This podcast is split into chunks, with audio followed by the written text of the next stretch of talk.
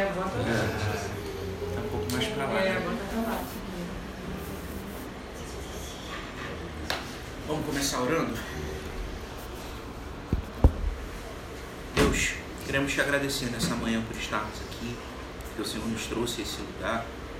Queremos te agradecer pelo privilégio que temos de estar juntos, de compartilhar a mesa do café e a tua palavra, Senhor. Que, que o Senhor venha edificar as nossas vidas, que o Senhor venha falar aos nossos corações, que o Senhor venha trazer não apenas conhecimento, mas trazer alimento para a nossa alma, para o nosso coração, para a nossa vida, para que a gente consiga olhar para dentro de nós, ó Deus, e, e, e crescer em Ti, compreender aquilo que precisa ser revisto, aquilo que precisa ser quebrado dentro de nós, aquilo que precisa ser entregue ao Senhor, para que a gente possa viver a vida contigo, nome de Jesus. Amém. Essa é a vida mais controle. Olha, bota Afonso aqui perto. Bota Afonso longe do celular. É, dois. Então, galera, vamos lá. Quem leu o capítulo 1 aí, todo mundo? Todos mesmo? Vamos não. Vez sim. Então, festa. Você pediu lá. hein? Não não tive tempo, não consegui Foi lá encher o saco no grupo. Não lembrei, foi mal aí, me comprometo para os próximos. O que importa é a sinceridade, né? Verdade, verdade. E, então vamos lá. Ele começa esse, esse capítulo falando que, é, de uma forma assim bem aberta, na verdade todos nós é, direcionamos a nossa vida para aquilo que a gente deseja, aquilo que a gente quer. Todo mundo quer muito alguma coisa. E, e a gente vai direcionando os nossos dias, as nossas disposições, o estudo e a nossa dedicação para aquilo que na verdade a gente deseja, para os nossos sonhos. Só que enquanto ele está falando isso, ele lança uma frase que ela é bem interessante, assim, bem que já de cara mexe um pouco com a gente. Essa primeira frase do livro, é, ele diz o seguinte: realizar os nossos maiores desejos, talvez seja a pior coisa que pode nos acontecer. Lembra dessa frase? E aí, é, o que, vocês acham assim dessa frase? Que quem, quem leu aí, o que, que, que, que vem à mente quando você ouve ou lê uma frase dessa? Assim, realizar os nossos desejos pode ser a pior coisa que pode nos acontecer. Talvez tenha a ver com o tempo também, né? Não que, não que se aplique a tudo, mas às vezes, em relação ao tempo que isso pode acontecer, é que naquele momento isso pode ser destrutivo.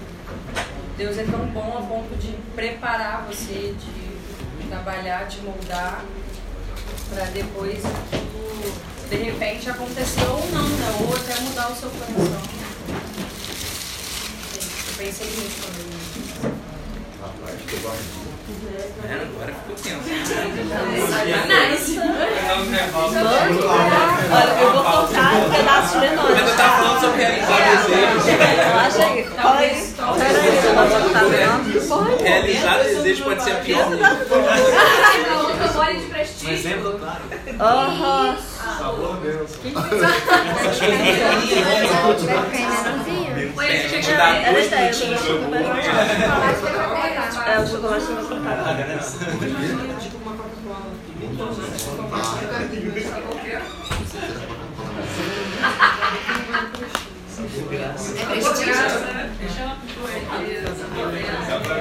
prestígio. Gente, bom, realmente, desculpa. Eu não, eu não sabia que ia Não, causar. Eu não sabia que ia causar tanto impacto. Júlia, E eu tô aqui queria ajudar, né? Eu só quis assustar.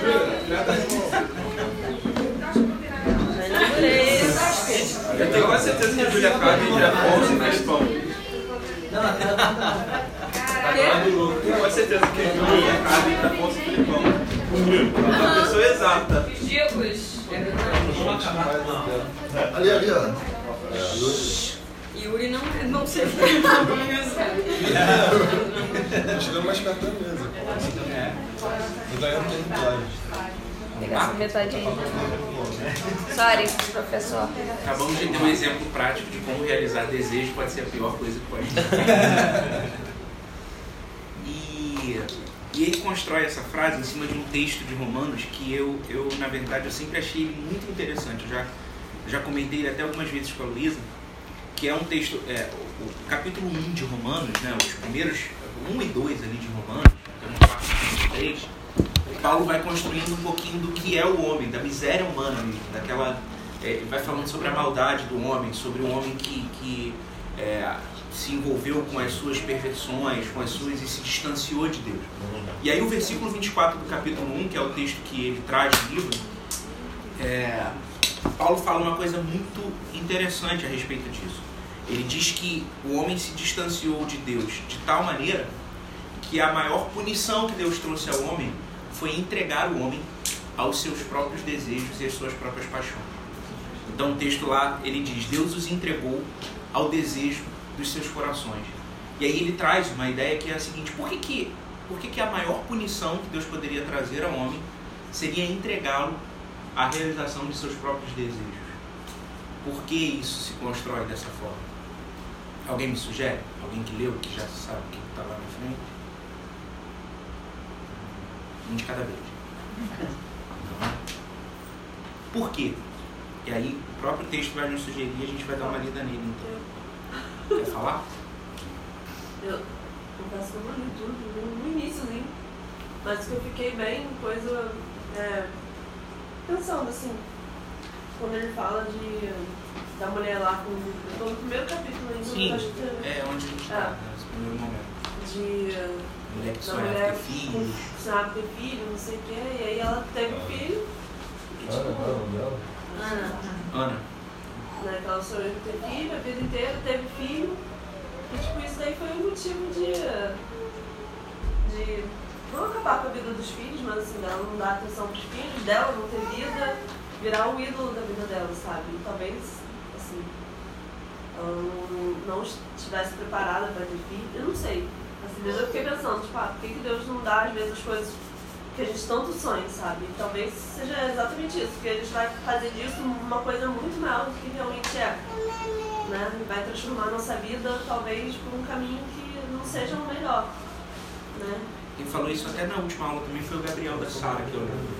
O exemplo que ele deu foi exatamente, eu acho que ele não tinha lido É. ainda, mas foi exatamente o exemplo do capítulo seguinte do livro. Ele diz, olha, às vezes o pai deposita tanto de expectativa no seu filho que ele não vai satisfazer o pai, né? O filho não vai ser capaz de suprir o pai, e isso mata o pai e o filho.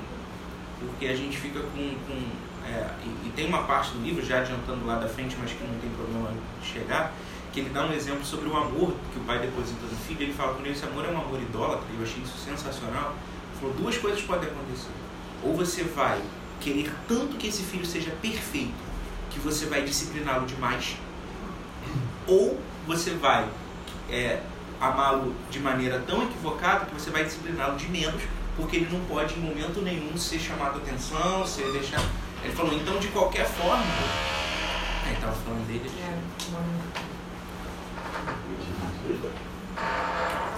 De qualquer forma, essa relação se estabelece de forma doentia. Né? Por quê? Porque o amor está equivocado, e a gente vai ver isso um pouco mais lá na frente.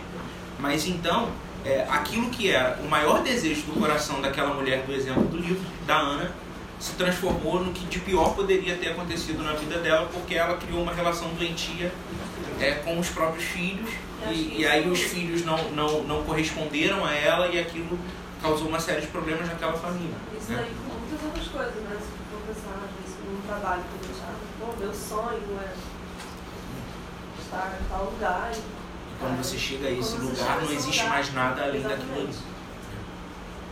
E aí ele diz exatamente isso em relação a esse texto. Ele fala, sabe por quê? Que talvez a maior punição que possa acontecer com a gente é que nós sejamos entregues aos nossos desejos.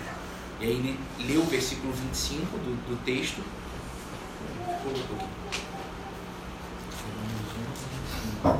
E o versículo é, 25, ele vai dizer, porque substituíram a verdade de Deus pela mentira e adoraram e serviram a criatura em lugar do Criador, que é bendito eternamente. Sabe por que, que essa é a pior punição que pode acontecer? Porque esse nosso desejo se tornará um ídolo. Ele se tornará um falso Deus. Nós passaremos a idolatrá-lo. E, e aí ele, ele já no tópico seguinte, ele constrói uma ideia muito interessante que ele chama até o título do tópico de a, a idolatria inevitável. E ele vai dizer o seguinte: todos nós, necessariamente por sermos humanos, vamos depositar a nossa vida em alguma coisa. Ponto. O ateu é idólatra, né?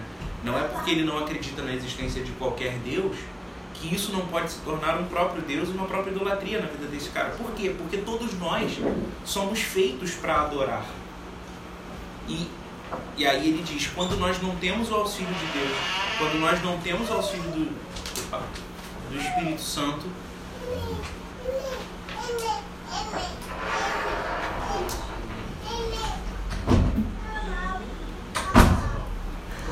quando a gente não tem o auxílio de Deus nesse processo, não significa que, que, que a gente não vá adorá-lo e não vá adorar a nada. Se a gente não está adorando a Deus, se a gente não coloca Deus no seu próprio lugar, alguém está lá necessariamente.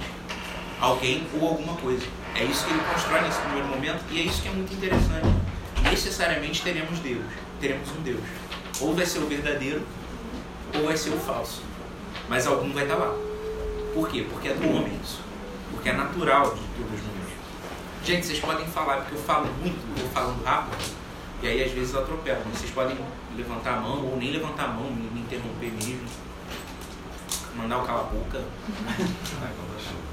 Fiquem à vontade. Necessariamente a gente vai ter alguém como objeto da nossa adoração. E a grande questão é quem? E aí ele traz uma ideia, na verdade, de que, e o Vitoca falou isso na semana passada também, parecia até que a galera tinha lido no primeiro capítulo, o Vitoca falou que ele achava interessante porque a grande tensão bíblica do Antigo Testamento todo é a tensão entre a adoração a Deus e a adoração aos falsos deuses. A Bíblia do Antigo Testamento inteira e do Novo vai construindo essa tensão de, de, de combate à idolatria. Toda a Bíblia ela é fundamentada nesse combate à idolatria. Por quê? Porque nós somos essencialmente idólatras. E quando a gente se distancia de Deus, a gente muda o alvo da nossa adoração e vai colocar uma série de outros alvos lá. E ele diz, então a Bíblia inteira vai se construindo na tensão entre a adoração ao, Deus verdadeiro. Essa é a grande história de Israel. Né? Tempos em que eles adoravam um Deus verdadeiro e tempos em que ele adorava- eles adoravam a deuses falsos. E essa história vai se construindo por milhares de anos. Quando eles adoravam ao Deus verdadeiro, eles viviam as consequências da, da adoração. E quando eles adoravam os deuses falsos, eles viviam as consequências dessa adoração. Né? São muitos textos do Antigo Testamento que de repente entravam no meio. E aí a Bíblia diz: E ele foi lá e derrubou todos os altares. Né? Ou seja, esse cara entrava, a, a nação tinha uma série de altares com uma série de deuses, esse cara ia lá e derrubava todos, começava a adorar a Deus e tudo mais, esse cara morria, entrava um outro, levantava esses altares todos de novo, e o povo sofria, não sei o quê, passava anos, aí vinha dor, e, e a história vai se construindo assim. O que é interessante, dentro do que ele está falando, é que essa é também a história da nossa vida. É, é essa a grande mensagem que esse livro, que é a introdução e que essa parte quer nos passar. A nossa vida vai se construindo da mesma forma. Há momentos que a gente levanta altares, e aí há momentos que a gente derruba esses altares com muito esforço, coloca Deus lá no lugar e vai vivendo e tal. Daqui a pouco a gente já levantou um outro altar. E a gente vai construindo a nossa vida porque nós somos assim. Nós vamos adorar necessariamente alguma coisa. Dentro desse contexto, ele traz uma história fantástica, extraordinária. Talvez uma das histórias mais impactantes da, da Bíblia, que é a história de Abraão e do sacrifício do seu filho Isaac. Vamos ler lá? Quem tiver com a Bíblia aí. Gênesis 22, a partir do versículo 1.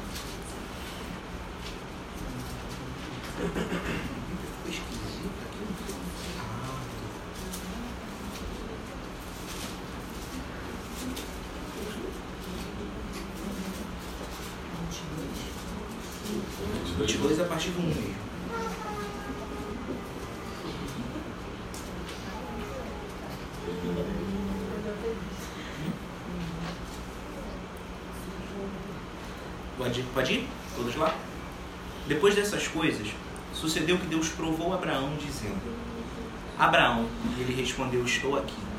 E Deus prosseguiu. Eu, é uma idiotice que eu vou dizer, mas eu fiquei pensando que Deus é igual aquelas pessoas que mandam mensagem no WhatsApp pra você, ela bota assim: Oi, tudo bem? Aí fica esperando você dizer: Oi, tudo bem? Pra dizer o que Abraão, aí Deus eu, eu tô aqui. Aí Deus já, Deus já podia dizer logo, mas eu não entendi. E Deus prosseguiu dizendo, toma agora o teu filho, o teu único filho, Isaac, a quem amas, vai à terra de Moriá e oferece-o ali em holocausto sobre um dos montes que te mostrarei. Abraão levantou-se de manhã cedo, preparou o seu jumento, tomou dois dos seus servos e Isaac, seu filho, e tendo cortado lenha para o holocausto, partiu para o lugar que Deus havia lhe mostrado. E ao terceiro dia, Abraão levantou os olhos e viu o lugar de longe. Então Abraão disse aos seus servos: Fiquem aqui com o jumento, eu e o moço iremos até lá, e depois de adorar voltaremos. Abraão pegou a lenha do holocausto, colocou-a sobre Isaac, seu filho, levou o fogo e a faca e foram caminhando juntos. Então Isaac disse a Abraão, seu pai: Meu pai, respondeu Abraão, estou aqui, meu filho. Vamos lá. Isaac perguntou: O fogo e a lenha estão aqui, mas onde está o cordeiro para o holocausto? E Abraão respondeu: Meu filho, Deus mesmo proverá o cordeiro para o holocausto. E os dois iam caminhando juntos e a gente para por aqui. Essa é a história, plano, plano de fundo daquilo que a gente vai trabalhar. Ele começa, e, e o tópico do livro diz, é o primeiro chamado de Abraão. Abraão não foi chamado nesse momento aqui. Abraão foi chamado alguns anos antes. E o chamado de Abraão se deu quando Deus chegou para ele, apareceu, fez essa mesma conversa. Abraão, estou aqui. E aí ele fala: Olha, você vai sair da tua terra, você vai sair da tua família, você vai sair de todo mundo que te cerca e vai para um lugar. Qual lugar?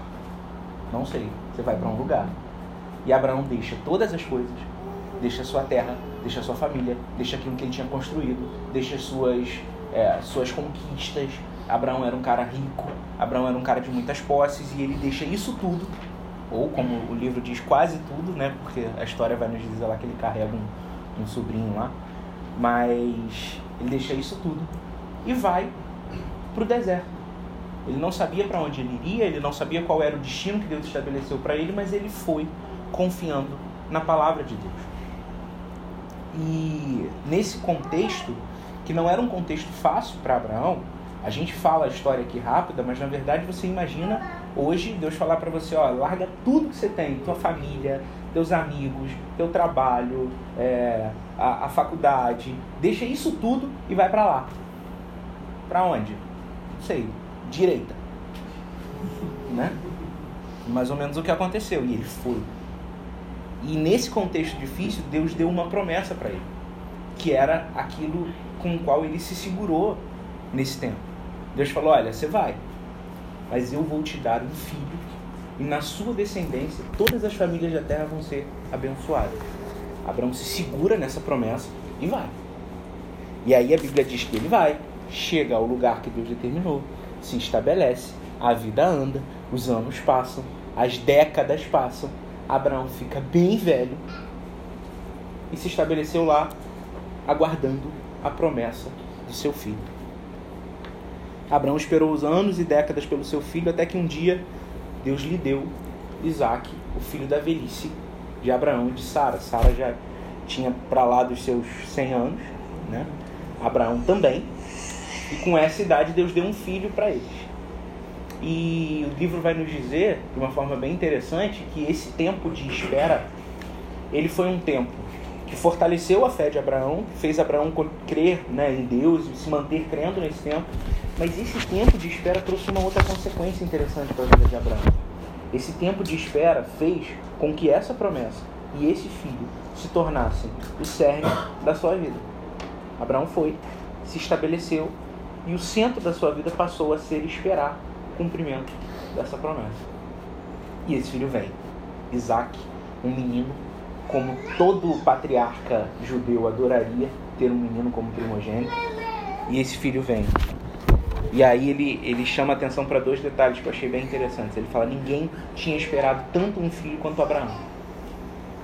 E um outro detalhe: todos veriam ao redor de Abraão que ele estava certo em esperar e confiar em Deus, porque o filho veio. Então, a chegada desse filho era um momento crucial na vida de Abraão. Primeiro, que ele esperou isso a vida inteira e ele já tinha 100 anos. E segundo, que todo mundo ia ver que ele confiou em Deus e Deus cumpriu a sua promessa. A pergunta então era: Abraão esperou por Deus ou esperou pelo seu filho. De quem era o coração de Abraão ao longo de todos esses anos? Abraão fez tudo o que ele fez, será porque acreditava piamente e entregou a sua vida exclusivamente para Deus ou porque ele esperava o cumprimento dessa promessa? Ele esperava esse fim. Essa é a pergunta é, que não quer calar. E aí eu queria trazer essa pergunta, na verdade eu queria trazer uma pergunta para nós é, em relação a isso, que é o seguinte: o que, que você espera receber muito de Deus? O que, que é essa promessa que era para Abraão? O que, que é isso para você? Qual o principal foco das suas orações? Em que ou em quem, porque pode ser um varão, uma varoa, em que ou em quem está o teu coração? É, é, muito importante que a gente leia esse, esse capítulo e, e olhe para essa história com isso no coração. O que, que eu mais quero na minha vida? Seja, é, é, não é uma pergunta fácil, porque eu tentei me fazer e não consegui responder com facilidade, sendo bem sincero. O que, que eu mais quero na minha vida hoje? Qual é o, o, o foco do meu coração e da minha vida? Que que, pelo que, que eu mais oro? O que que na hora que eu deito a cabeça no travesseiro vem imediatamente à minha cabeça? Essa pergunta responde, olhando para esse texto, quem é o nosso Isaac? E ter um Isaac, lembrem-se, foi Deus que deu Isaac para Abraão. Não se sinta incomodado de responder essa pergunta ou de trazer algo à mente, porque não há nada de errado em ter um foco na vida. Lembre-se que eu estou perguntando qual é o seu foco, não qual é o seu Deus. Então, o que, que você espera muito na vida? Quando você olha para a sua vida assim, quando você planeja a sua vida para frente, o que, que você quer tanto receber? E aí, a gente passa para um segundo momento que o autor vai chamar de do segundo chamado segundo, segundo chamado de Deus na vida de Abraão. Tá claro como é que era importante a chegada de Isaac na vida de Abraão? A gente conseguiu compreender isso muito bem? E aí entra o segundo chamado de Abraão, que é o texto que a gente leu. Deus chama Abraão e fala assim: rapaz, então vamos lá. Você vai tomar o teu filho, o teu único filho, aquele que você ama, vai levar para um monte, vai montar um sacrifício e vai oferecer o seu filho num holocausto para mim.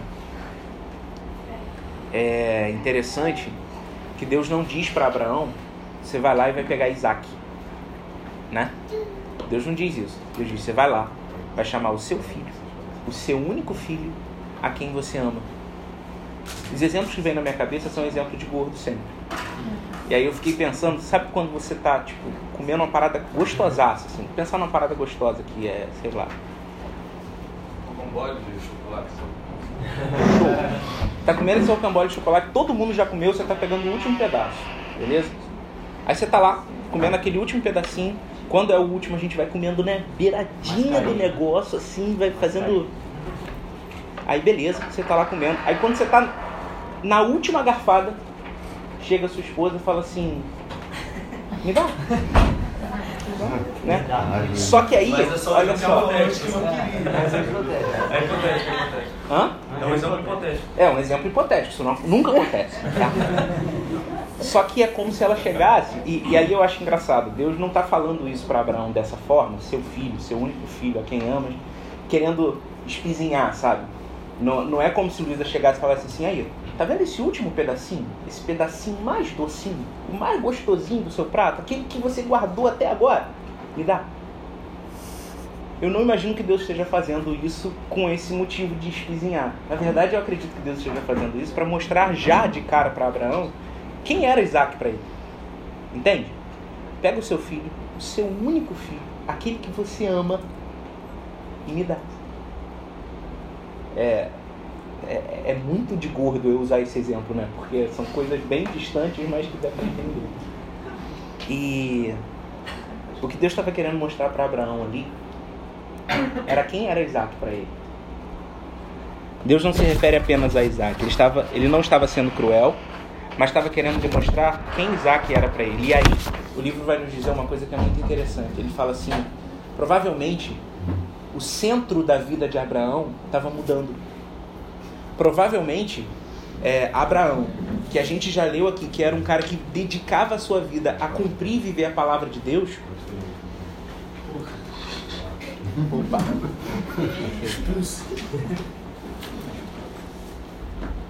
Provavelmente esse Abraão, que a gente leu aqui, que deixou tudo que ele tinha para cumprir uma palavra de Deus, provavelmente esse cara então que vivia com o foco e o centro da sua vida em Deus, porque ele foi capaz de deixar tudo por causa de uma palavra de Deus, provavelmente esse cara estava começando a tirar esse foco da vida e trazer como um novo foco para sua vida seu filho, Isaac, aquele que Deus deu, aquele que foi o cumprimento da promessa que ele esperou a vida inteira. E aí, trazendo uma outra pergunta para nós, toda vez que tiver em laranja aqui no meu esboço é uma pergunta para vocês, porque eu sou um cara muito organizado. É, eu tinha perguntado antes o que, que você espera muito receber de Deus. E agora eu quero trazer uma outra pergunta. Qual é, hoje, na sua vida, o seu bem mais precioso? Também não é tão fácil de responder. Mas são umas perguntinhas que a gente não se faz, mas deveria se fazer. Porque muito provavelmente o nosso desejo mais profundo e o nosso bem mais precioso são as coisas pelas quais a gente levanta todo dia para viver e não percebe. Então, é, a proposta é da gente olhar para dentro de nós e dizer assim: o que, que eu tenho de mais valoroso que se Deus chegasse para mim hoje, qual é o último pedaço do meu bolo? Né? O que, que é mais precioso na minha vida? Assim? Aí a gente volta ao que ele fala lá no início. O que é aquilo que se eu perder, provavelmente eu vou considerar que eu não tenho mais nenhuma razão de existir, de viver? Ou... Que é o bem mais precioso da minha vida? Abrindo um parênteses enquanto a gente pensa, hoje vocês não estão participando tanto, acho que é porque eu estou falando muito. Mas se alguém quiser falar, por favor, fale. Abrindo um parênteses enquanto a gente pensa, é esse pedido de Deus para Abraão, ele parecia muito absurdo, né? Não sei se vocês é, já pararam para pensar sobre é, como Deus aparece para alguém e fala assim: é, pega o teu filho e sacrifica o seu filho para mim. Porque é, eu acho que o Michael falou isso na, na semana passada, não lembro se ele falou isso em algum outro lugar, mas o que havia de mais abominável na idolatria de Israel, o que havia de mais abominável na história da idolatria da, do povo e daquele tempo, era exatamente quando o povo chegava ao limite de sacrificar os seus próprios filhos aos deuses. E eu não sei se vocês lembram que o Michael falou que isso chegou inclusive a acontecer. O povo chegou ao absurdo de oferecer os seus filhos em sacrifício aos deuses. Então, é, eu não sei se vocês, ao lerem esse texto ou pensarem sobre essa história, pararam para pensar como seria absurdo aparentemente, que Deus aparecesse para Abraão e pedisse para ele fazer exatamente aquilo que era o culto da idolatria daquele povo. E aí, é, o autor nos explica, e eu nunca tinha pensado nisso dessa forma, então eu achei isso sensacional, que na verdade esse pedido ele não era tão absurdo. Por que, que ele não era tão absurdo? Porque Deus pediu o primogênito de Abraão. E quem eram os primogênitos, né? Os primogênitos eram aqueles em quem a, a, a, família de Israel depositava toda a sua esperança. Né? O primogênito era o filho mais importante da casa. Lembra da treta de José, dos irmãos, aquela confusão? O primogênito era o, o, o alvo da, da, da maior parte da herança, o primogênito era o alvo da dedicação, o primogênito era o sonho, o primogênito era a continuidade daquela família. E aí, lá atrás, e ele traz um texto de números capítulo 3, versículo 40, que eu achei sensacional, eu vou explicar que é melhor, vai ser mais rápido, que Deus, ele cobra do povo, pelos seus pecados, os primogênitos do povo. Então Deus diz, olha, por causa do pecado de vocês, todos os seus primogênitos serão meus.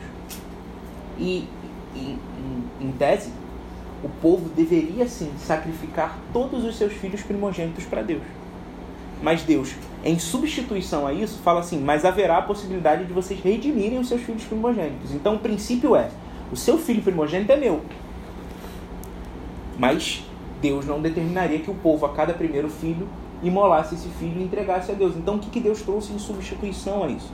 Duas coisas: os sacrifícios Então, quando o judeu tinha o seu filho primogênito, ele tinha que ir ao templo e imolar um, um, um carneiro, uma ovelha, tal, para sacrificar e para cumprir essa determinação. Era como se ele estivesse imolando o seu filho, mas em substituição ao seu filho, ele imolavam, ele fazia esse sacrifício. E um outro detalhe que eu achei sensacional: nesse texto de Números, Deus é, determina com Israel é, que a tribo dos levitas seria entregue para Deus em substituição ao sacrifício dos primogênitos. Então Deus manda contar todos os primogênitos de Israel.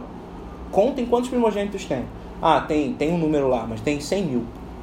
Quantos levitas tem? Ah, levitas tem. É, eu, eu lembro que a conta não bate no texto, mas levitas tem 120 mil. Então, beleza, vocês vão me oferecer os levitas em lugar dos primogênitos.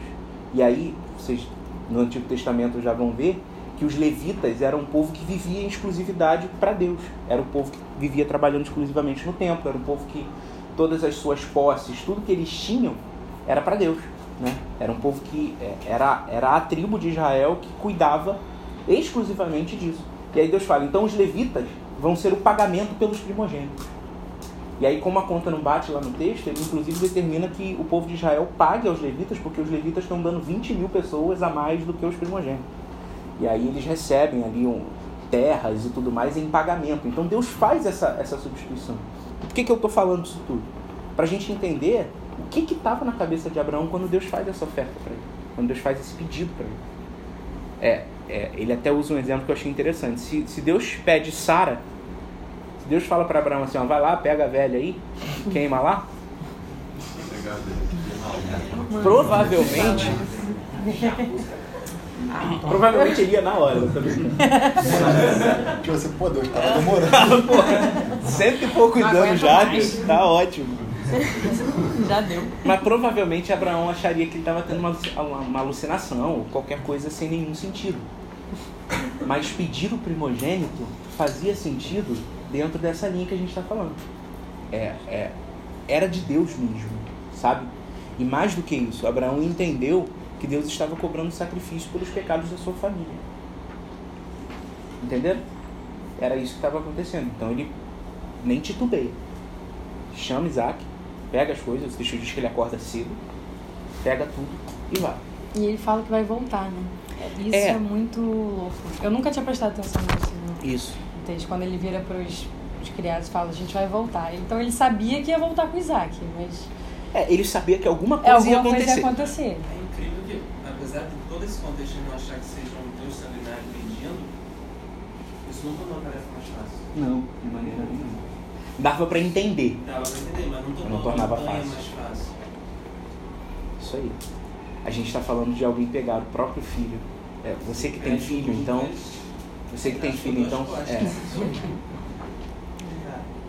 E aí é, é interessante isso, porque não tornava a tarefa fácil e não resolvia uma equação que era a seguinte, beleza, então tá, Deus está pedindo Isaac para cumprir uma obrigação nossa.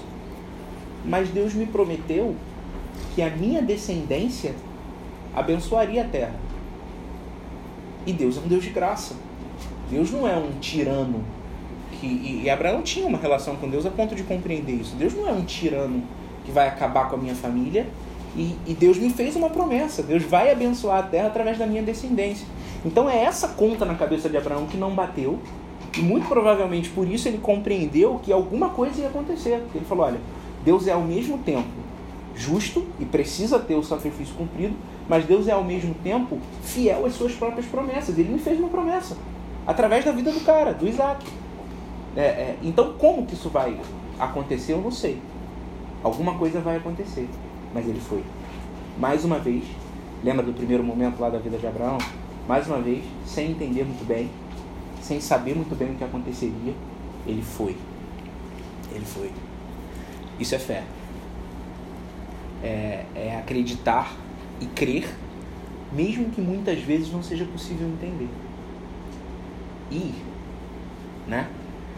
É, o livro, um trecho do livro que eu até anotei aqui, ele fala uma coisa muito interessante. Ele diz o seguinte: se Abraão não acreditasse que tinha um débito com Deus, ele estaria irado demais para ir. Entende? Se ele não acreditasse que ele devia a Deus e que aquilo era para pagar uma dívida de pecado, ele se iraria com essa proposta de Deus e nunca iria. Que absurdo Deus me pedir uma coisa dessa. Mas se ao mesmo tempo ele não acreditasse que Deus é um Deus gracioso, ele ficaria demasiadamente abatido e sem esperança para ir. Porque havia essa possibilidade. O cara recebeu um convite desse e definhar, entrar numa depressão profunda e não ir. Mas ele sabia que Deus era gracioso e que cumpriria a sua promessa. Então, saber que Deus era santo e ao mesmo tempo gracioso fez com que ele fosse. Fez com que ele não tornou fácil imediatamente, obviamente, mas fez com que ele fosse. Permitiu que ele fosse. E aí, tem uma coisa que não está no livro, e eu vou ter o absurdo de tentar acrescentar alguma coisa ao livro, mas na verdade não é, não é acrescentar o livro, não, é porque eu acho que é um, é um versículo dentro dessa história toda que, para mim, é o versículo que sempre me chamou mais atenção no texto. Eu gosto muito de, de pensar esses versículos que aparentemente não tem muito a ver, mas é o versículo que, para mim, mais grita aos meus olhos no texto, que é o versículo 4 do texto, quando ele diz o seguinte: Ao terceiro dia, Abraão levantou os olhos e viu o lugar de longe. Abraão pega tudo, prepara tudo, sai, vai andando com Isaac. E depois de três dias de caminhada, ele olha, para num ponto e ele vê o lugar onde Deus mandou ele sacrificar o filho. E cara, eu acho isso fantástico porque vocês têm ideia do que foi esse momento? Ele parar, olhar e ver de longe o lugar onde ele ofereceria o seu próprio filho, onde ele sacrificaria o Isaac. Eu acho que esse é um dos momentos mais impactantes. É aquele momento da decisão, sabe? Ele olha de longe, vê o lugar e ou ele volta ou ele vai, né? E ele foi. E por que, que eu queria pensar esse texto? Porque eu acho que é exatamente o texto que se aplica a nós hoje. Se aplica ao nosso momento agora. Nós ouvimos o que o Michael falou na semana passada. Nós estamos ouvindo é, o que eu estou falando hoje. E a gente está, eu acredito, exatamente nesse lugar que Abraão estava. Olhando ali o lugar onde a gente vai precisar pegar os nossos Isaacs e imolar.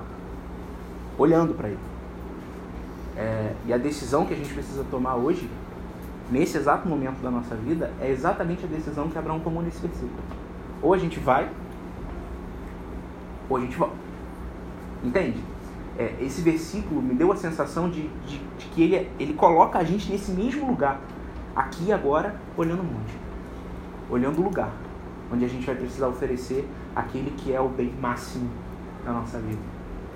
O mais incrível que a gente vê de Abraão é que gente entende porque ele é considerado o pai da fé, né? Porque foi na última, último segundo, ele foi até o momento ali, levantar o punhal para matar o filho. Até ali estava ele ia fazer. Aguardando a de Deus, mas de Deus. Ele ia fazer. É interessante porque o texto diz, é, continuando, então Abraão vai, e o texto diz que o anjo grita. Né? É, é, é grito o termo que o texto, o texto usa. O anjo grita, Abraão! E por que, que o anjo grita? Eu imagino um Abraão de olho fechado assim já, ó. Se ele não grita, vai. Entende? É, é a ideia que me traz à cabeça assim. O anjo precisou gritar, porque o cara fechou o olho e falou, meu irmão. E aí o anjo teve que gritar. Se ele fala assim, Abraão. Né? Abraão Por obsequio, meu irmão, não ia dar tempo. Não ia dar tempo. Tava muito tudo bem. Né? Tem uma coisa nisso, assim, que a gente o, o quanto o Abraão estava disposto a fazer isso, que o autor aos Hebreus, quando lê essa cena, ele fala que Abraão considerou que Deus era poderoso, inclusive para ressuscitar o seu filho. Ou seja, ele, ele fala que vai voltar, mas ele vai com a consciência de que vai fazer. Ele faria até o final. Cara, isso é muito diferente, cara. Ele, que, sei lá, ah não, eu vou lá, depois Deus Pra vai dar uma aliviada, não sei o quê. Sem O cara tinha, sabe, e, e a fé dele ia para uma parada que assim, que nunca tinha sido vista. Não, Deus pode até ressuscitar filho. Isso é bizarro, assim, se for o caso. Verdade. E é É, importante a gente isso, né? entender isso para a gente não contemporizar o que Abraão fez, né? Não É. diminuir. Quando ele diz que ele voltaria, eles voltariam, ele não está considerando não fazer. Sim. Aham. Né? Ele foi até o final. Ele sacrificou o Isaac. É. Né? Ele só não fez isso é, fisicamente de fato, mas o sacrifício aconteceu. O autor teve fala isso, né? Fala assim, se Abraão tivesse subido, é, feito tudo que Deus mandou, mas sem a intenção de realmente sacrificar, ele teria falhado. Teria falhado, não Ele teria teria- Só lembrar disso. É. E a história então vai continuar nos contando, e a gente parou lá a leitura do texto bíblico, vamos voltar para ela. Gênesis 22. E sabe o que, que é? É, tem, tem umas coisas assim que até o livro não falou diretamente, porque o foco dele é outro, mas que dá assim um requinte de mais dificuldade na história. Isaac pergunta para Abraão. Né? Isaac fala, pai, Se ele tivesse contado Cadê quando ele o ia correr, Cara, Isaac fala, Imagina. pai, tô vendo tudo aqui, é, tá aqui a lenha, tá aqui o tal, tal, mas o senhor vai sacrificar quem? Ô pai, isso é uma pergunta. Tem um negócio estranho É, aqui. vamos- Algo de errado não está certo. Senta aqui, vamos conversar. Olha só, cadê o bicho pra colocar? E aí Deus responde uma coisa pra Isaac que é sensacional. É, Abraão responde uma coisa pra Isaac que é sensacional. Ele fala assim, filho, Deus proverá cordeiro pro holocausto. O livro não, não, não fala sobre esse diálogo, porque ele está focando em outra coisa, mas isso é interessante para a gente ver essa fé de Abraão. Ele acreditava que Deus faria alguma coisa, só que ele não sabia o que. Vamos ao versículo 9. E tendo ele chegado ao lugar que Deus havia mostrado a Abraão, este edificou o altar, arrumou a lenha, amarrou seu filho Isaque, colocou em cima do altar sobre a lenha e, estendendo a mão, pegou a faca para imolar o filho. No momento Mudou, certo. né? Achou. A lenha já. É. Mas o anjo do Senhor bradou desde o céu: Abraão, Abraão. E ele respondeu: Estou aqui.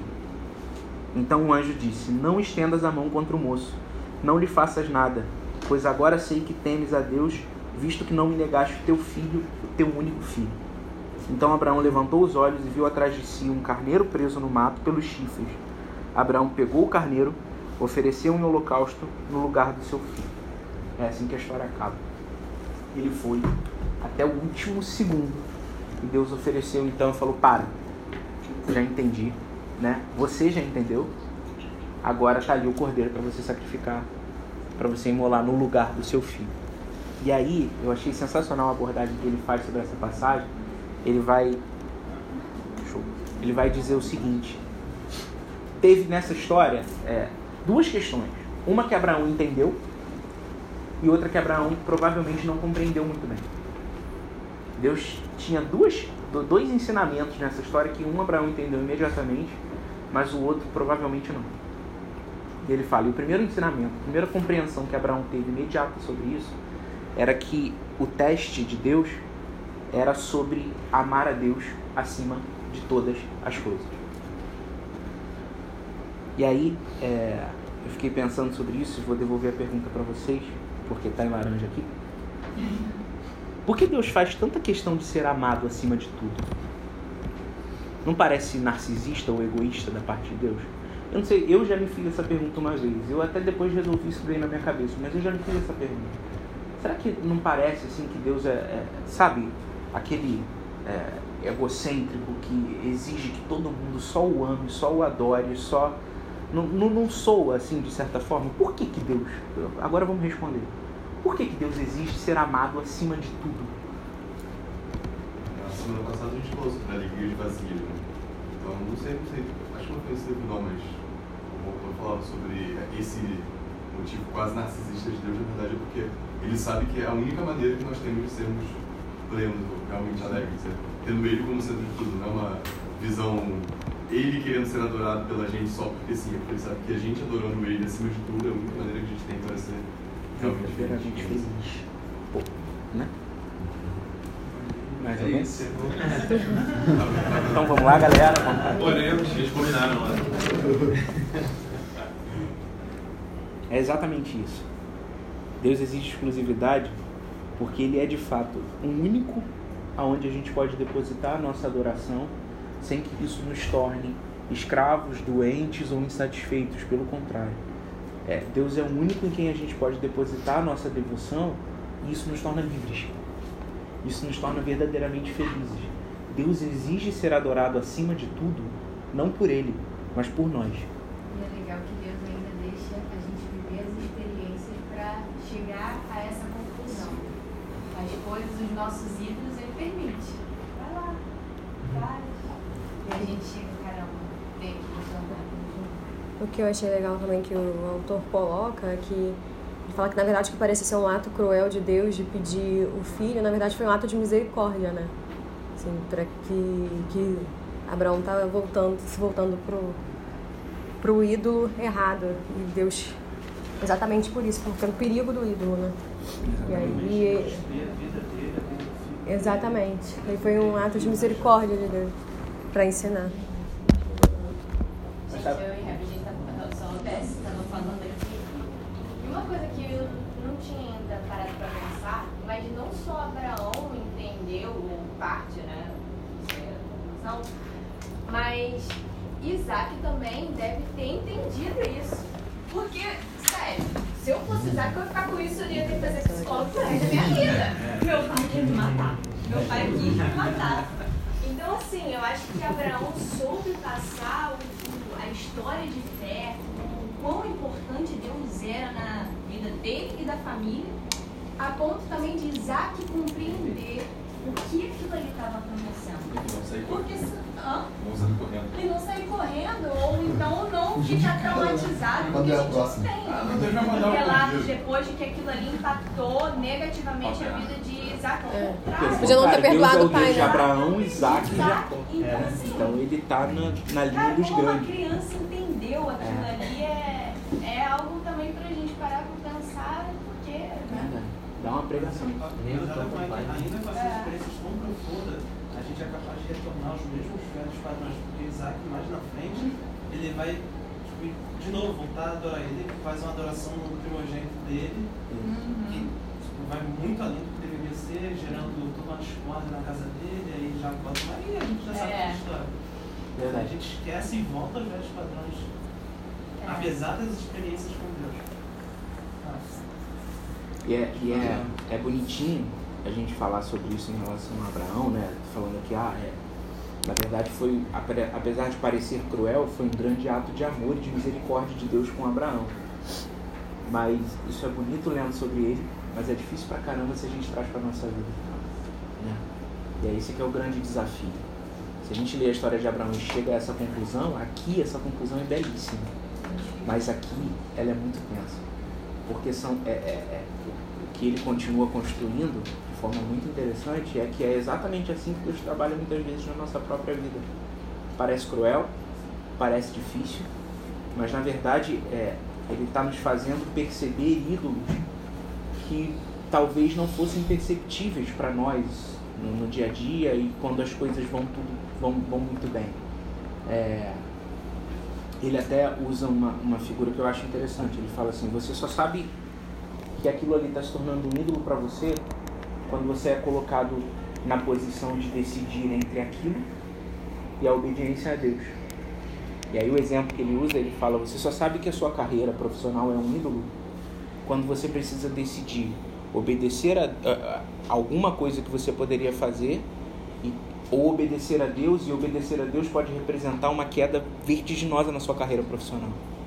E ali você vai entender o que é um ídolo e o que não é. Não é um exemplo tão profundo nesse sentido, mas eu até contei lá no, no, no, no acampamento de uma situação que a gente vivenciou lá no escritório. Foi um deputado que foi nos procurar e tudo mais, é, porque ele queria que a gente fizesse um contrato para uma associação que ele ia abrir. Ia abrir essas associações que esses políticos fazem, queria que a gente fizesse o contrato social. Tudo bem. É, a gente cobrou o valor, ah, cobramos 3 mil reais para fazer. Aí ele veio no escritório pessoalmente, sentou na nossa mesa, falou assim, então, beleza, é, a gente vai fazer o contrato com vocês, tudo bem. Só que eu queria fazer uma proposta para vocês. Ao invés de três, eu queria pagar sete. Aí a gente já se, se entreolhou assim, né? Eu e meu sócio. E aí ele falou assim, só que da seguinte forma, é verba do gabinete, né? Então, é, vocês vão fazer uma nota para mim de 25, eu tiro 7 para vocês, e o resto é meu, e a gente faz esse contrato. deputado, pastor. Incrível. E aí a gente, imediatamente a gente falou, olha, acho que o senhor não entendeu com quem que o senhor está falando. tipo, Não é esse tipo de coisa que o senhor vai conseguir aqui e tal, por favor, o senhor se retire. Já tô precisando. Ah, né? Já, já entra, já, já chega o japonês. e ele se retirou e tal. Ele falou, não, tudo bem, vocês estão perdendo uma oportunidade da gente construir coisa mais pra frente, aquele papo, né? Beleza, perdemos a oportunidade. Isso não representou o fim da minha carreira profissional. Mas é, é, é nessas situações que a gente vai conseguindo entender, é, é quando a gente se depara com situações como essa, é que a gente consegue perceber quem é Deus na nossa vida e quem é o Deus muitas vezes da nossa vida. Porque se o Deus da, muitas vezes é, eu lido com essa dificuldade, sim, não estou dizendo que eu sou um cara.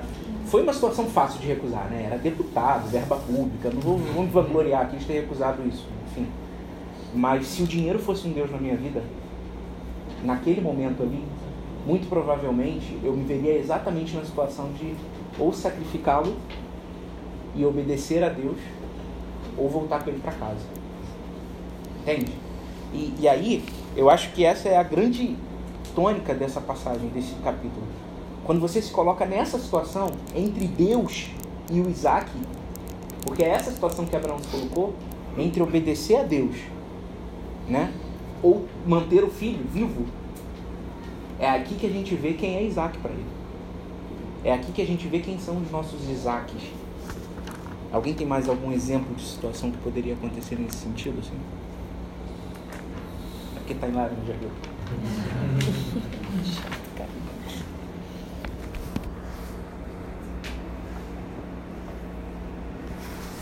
Você quer ver uma coisa? É, eu tenho uma amiga, não vou revelar nomes, mas não é daqui não. Ela. Eu acho isso engraçado. Ela sempre foi alguém que teve uma vida com Deus e tal, mas todas as vezes que ela começa a namorar, normalmente ela não namora alguém é, cristão, ou quando é cristão não é lá tão firme e tal. E a primeira coisa que acontece na vida dela é se afastar de Deus, das coisas de Deus e começar. é, a gente até acha, a gente costuma analisar a situação imaginando que de fato ela prefere namorar não cristãos para que ela possa viver os, os dois lados da moeda, sabe? Ela vai na igreja, mas tem uma- um namorado que é da pista, que vai curtir as coisas do lado de lá e tal. E, e- e é engraçado porque normalmente, todas as vezes que ela arruma um namorado, ela se distancia de Deus. Isso aconteceu ao longo de toda a história da vida dela. Neste exato momento ela está sem nenhum. E a gente está orando muito para que Deus traga alguém que não vai fazer isso. E aí me chama a atenção porque muito provavelmente, muitas vezes nesse relacionamento, ela se vê na posição de escolher entre Deus, né, ou o próprio namoro. Ela se vê na posição de sacrificar muitas vezes o seu relacionamento, porque provavelmente o cara não está afim de domingo de manhã na igreja porque estava a noite toda na pista. É, essa daí é a coisa mais fácil. É, eu tô dando um exemplo simples, né, para não aprofundar É. muito a discussão, mas, mas a gente sabe para onde essas discussões podem ir. E aí, é, é- é nessas situações que a gente vai descobrindo. Muitas vezes esse namoro se torna. Se esse namoro é capaz de esfriar o relacionamento dela com Deus e distanciá-la com Deus, de Deus, esse namoro se transformou num ídolo. Esse namoro se transformou num falso Deus. É, eu estava ouvindo um, um pregador que eu gosto muito, que é o Jonas Madureira, falando essa.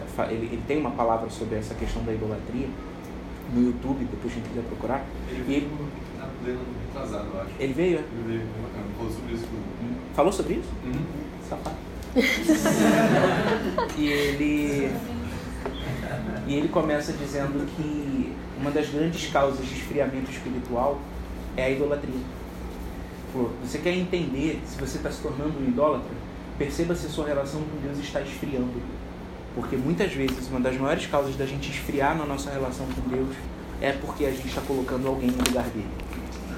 E aí a gente lembra para a primeira frase lá da, da, da introdução desse, da primeira frase não, mas uma frase lá da introdução desse livro quando ele diz assim: falsos deuses sempre decepcionam.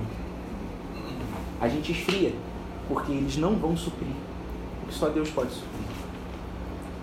E aí a gente entra aquilo que Abraão não entendeu da história toda. Abraão entendeu então que Deus estava ensinando ele a amá-lo acima de Isaac. Abraão entendeu então que ele precisava colocar o Isaac da sua vida abaixo de. É...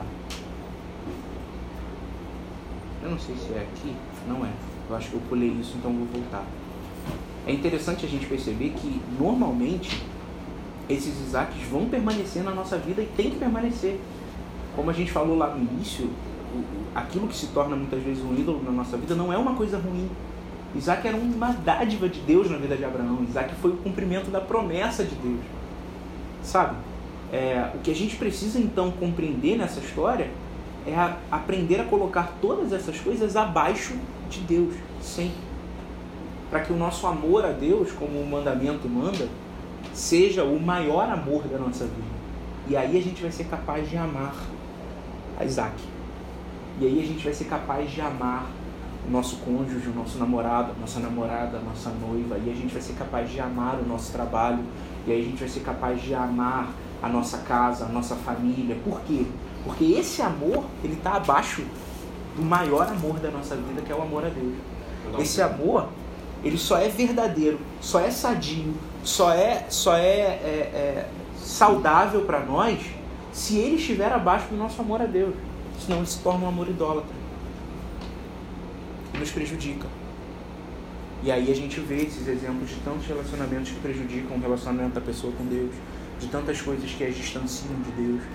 Né? Então, é, é, e aí a gente entra no que Abraão não entendeu da história. É, Deus proveu lá um cordeirinho para ele matar no lugar de Isaac. Mas a grande verdade é que aquele cordeiro não foi capaz de pagar o preço que Abraão pensava que precisava ser pago lá pelo pecado da família dele. Esse cordeiro substituiu Isaac naquele momento, mas ele não resolveu o problema. E quem resolveu o problema? Esse lugar, exatamente esse lugar onde aconteceu o sacrifício de Abraão, Moriá, texto nos diz, Moriá era o nome dado às montanhas que circundavam Jerusalém.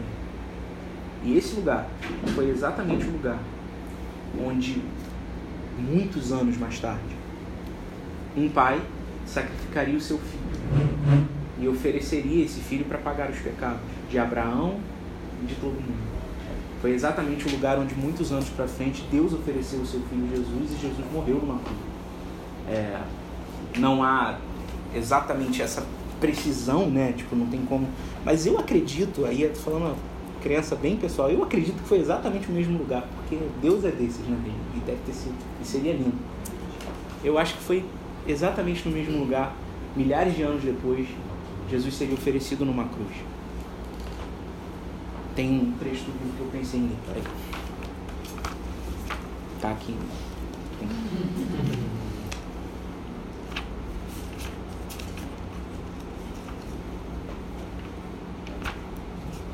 Seria melhor se eu tivesse anotado aqui? Seria, com certeza. É, facilita a beça. Dizem que facilita a beça. Pera aí, pera aí.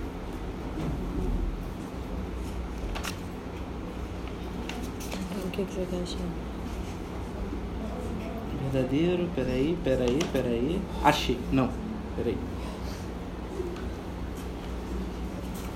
Vou pular esse, esse trecho aqui que eu queria ler, depois eu mando lá pelo WhatsApp.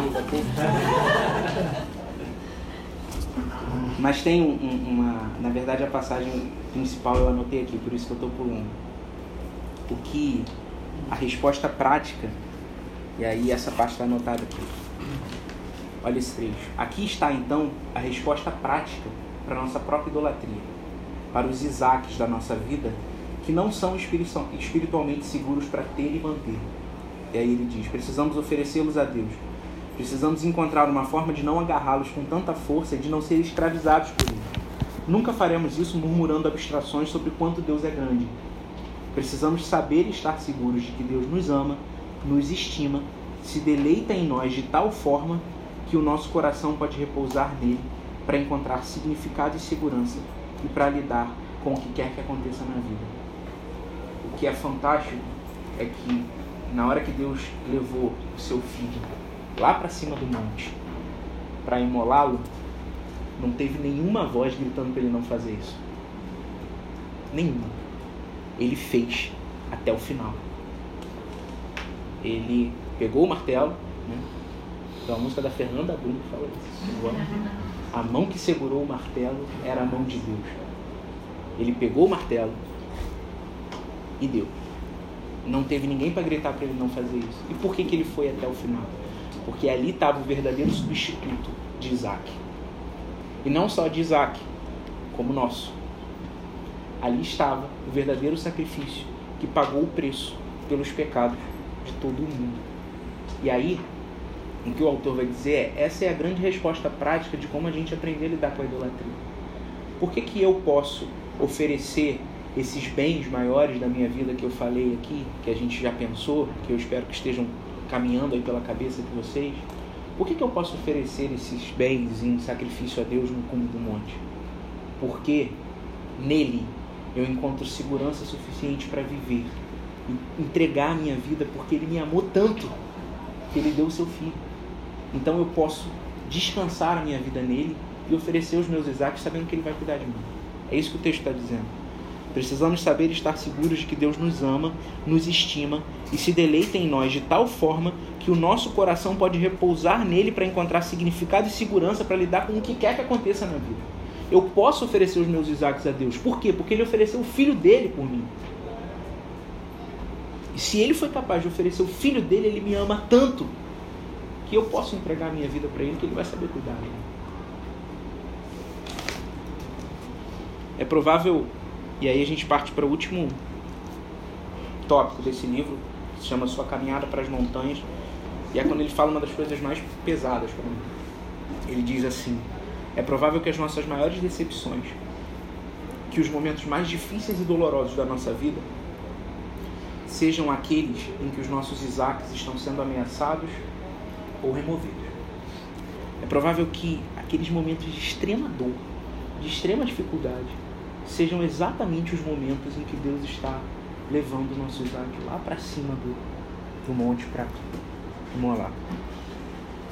Diante desses momentos, diante dessas situações tão difíceis, a gente pode se abater, a gente pode se desesperar, ou a gente pode simplesmente, como ele diz, subir a montanha. Ou a gente pode de fato botar o nosso Isaac aqui, né? chavezinho para capô, botar aqui e subir e, e levar. Às vezes parece que Deus está contra nós, ou que Ele está sendo cruel demais. Mas livrar-se dos ídolos não é algo fácil. Precisamos confiar e oferecê-los a Deus, sabendo que Ele é capaz de receber a nossa adoração, de receber a nossa devoção. Ele é capaz de ser o bem maior da nossa vida sem nos escravizar. É, tem uma parte que ele, dizem, ele vai dizer no livro ali que os ídolos nos escravizam. Eles nos escravizam. Todo ídolo que a gente coloca diante de Deus, ele exige de nós coisas terríveis. Ele exige de nós a nossa vida. Ele exige de nós a nossa família. Ele exige de nós a nossa juventude. E quanta gente passou a juventude oferecendo ela para ídolos, né? A imagem para mim fica muito clara da, da, da, gente vivendo a nossa vida como aquele povo antigamente que ia lá diante do altar do Deusinho, levava o seu filho lá, levava a sua oferenda lá, levava as suas coisas e muitas vezes a gente vai repetindo esse ritual ao longo da nossa vida oferecendo para esses ídolos, para o dinheiro, para beleza, para satisfação pessoal, para satisfação dos meus desejos. Às vezes é como, como Paulo fala lá para Timóteo, às vezes o nosso ídolo é o nosso próprio ventre. Né? Somos nós. Meu ventre é um pouco difícil de se tornar um ídolo, mas pode ser que ele se torne. Não é uma barriga tanquinho, mas às vezes o nosso ídolo somos nós mesmos. E a gente está todos os dias sacrificando uma série de coisas para esse deusinho que a gente tem no ventre. Né? E, e se livrar disso não é fácil. Por isso dói. Por isso, às vezes, a gente passa pelas situações mais terríveis da nossa vida e a gente acha que Deus está sendo cruel, mas Deus, na verdade, está quebrando o altar do ídolo. Na maioria das vezes, os Isaacs permanecerão em nossas vidas porque são dádivas de Deus. Mas a gente precisa colocá-los abaixo de Deus. É... Encerrando, Se alguém quiser falar alguma coisa, fique completamente à vontade. Eu quero ler o último capítulo, o último capítulo, o último parágrafo. Seria ótimo, porque se vocês não entenderam nada do que eu falei, a gente relê e tá ótimo. Mas o último parágrafo do livro. E, e ele fala o seguinte: Como Abraão, Jesus também lutou poderosamente com o chamado de Deus. No jardim de Getsemane, ele perguntou ao Pai se tinha uma outra saída. Mas no fim subiu e foi obediente. Subiu obediente o monte do Calvário numa cruz. Não podemos conhecer todas as razões pelas quais o nosso Pai está permitindo que coisas ruins nos aconteçam. Mas como Jesus fez, podemos confiar nele nesses momentos difíceis. Quando olhamos para ele e nos regozijamos pelo que ele fez por nós, encontramos a alegria e a esperança necessárias e a liberdade dos falsos deuses para seguir o chamado de Deus quando os tempos parecerem mais sombrios e difíceis. Essa é a grande verdade. Esse momento de Abraão, embora seja lindo, foi terrível. Não foi fácil. Pelo contrário. Mas é só assim. E olhando para aquilo que Jesus fez, olhando para a alegria que há nele, olhando para o amor que há nele, olhando para a satisfação que há nele, olhando para aquilo que esse Pai, o nosso Pai, ofereceu em cima do monte até o final, sem ninguém dizer para ele não fazer. Só olhando para isso, a gente vai ser capaz de olhar para essa circunstância da nossa vida e entender que a nossa satisfação, alegria, plenitude, segurança estão em Deus. E não em nenhuma dessas outras coisas que nos servem. Todas elas estarão abaixo dele, porque ele nos amou profundamente e deu a vida por nós. Amém? Alguém quer falar alguma coisa? Quer orar? Então vamos orar, né? Orar. E eu espero que durante a aula você tenha trazido à mente aquelas perguntas que qual é o maior desejo da sua vida, qual é o bem mais precioso da sua vida. E eu queria te convidar nesse momento a oferecer essas coisas a Deus. É, feche teus olhos agora, coloca a tua vida diante de Deus. Eu não quero criar aqui um momento emocional, mas eu quero que você conscientemente olhe para sua vida agora e pense, cara, o que, que eu tenho de mais precioso? Em que, que eu dedico a minha vida? O que, que eu tomo como a coisa mais importante da minha vida? Pensa com calma, tenta encontrar isso, em que, que, em que, que estão as suas maiores expectativas, em que que tá os seus maiores sonhos, o que que você, pelo que você mais pede, qual é o bem mais precioso que você tem, qual é a coisa que você mais quer guardar para sempre na sua vida. E agora eu queria te convidar ao exercício de oferecer isso para Deus. Entregar isso para Ele, dizer Deus é teu. Cuida como o Senhor quiser cuidar. Faça o que o Senhor quiser fazer. Se for teu trabalho, você vai dizer para Deus, Deus, essa profissão que eu tanto prezo, que eu tanto admiro, que eu tanto me sinto honrado em ter, eu quero te entregar agora e pedir que o Senhor faça dela o que o Senhor quiser fazer. Se for seu relacionamento, seu namoro, sua família, seu casamento, você vai dizer, Deus, eu quero te entregar agora essas coisas. Eu não quero que a satisfação da minha vida venha dela. A satisfação da minha vida precisa vir do Senhor. A satisfação, a razão da minha existência precisa ser o Senhor. E eu quero te entregar todas essas coisas agora. Toma que é teu. Toma nessa manhã o meu bem mais precioso, a minha vida. De repente é a sua juventude, de repente é a sua beleza, de repente é dinheiro, de repente é seu status. Às vezes o nosso ídolo é, é o nosso carisma, é a gente ser querido por todos e entregue isso tudo para Deus nessa manhã. Senhor, nós queremos nos oferecer diante do Senhor nessa manhã. Queremos oferecer a nossa vida diante do Senhor como um sacrifício vivo. Por mais difícil que às vezes pareça, nós queremos dizer que confiamos no Senhor. Que confiamos a nossa vida toda a Ti. Que confiamos o sustento da nossa vida, que confiamos a satisfação do nosso coração, confiamos a nossa alegria, confiamos, ó Deus, é, é tudo que nós somos ao Senhor. E queremos nessa manhã que o Senhor quebre no nosso coração todos os altares Que o Senhor quebre dentro de nós, ó Deus, aqueles altares que a gente ainda nem percebeu que tem. Que talvez a gente só vai descobrir que tem quando a gente precise colocar ou o Senhor ou Ele. E eu quero pedir que o Senhor quebre esses altares na nossa vida. Que o Senhor nos faça perceber, ó Deus, que o Senhor é o nosso único Deus. E que o Senhor ofereceu o seu Filho, Deus, naquele monte. Para que a gente pudesse encontrar no Senhor alegria, amor e felicidade plenas. Obrigado pelo teu amor, Senhor. Obrigado por ter ido até o final. Obrigado por ter levado, ó Deus, esse sacrifício até o seu último momento. A nossa vida depende disso, Deus, e nós te agradecemos por isso.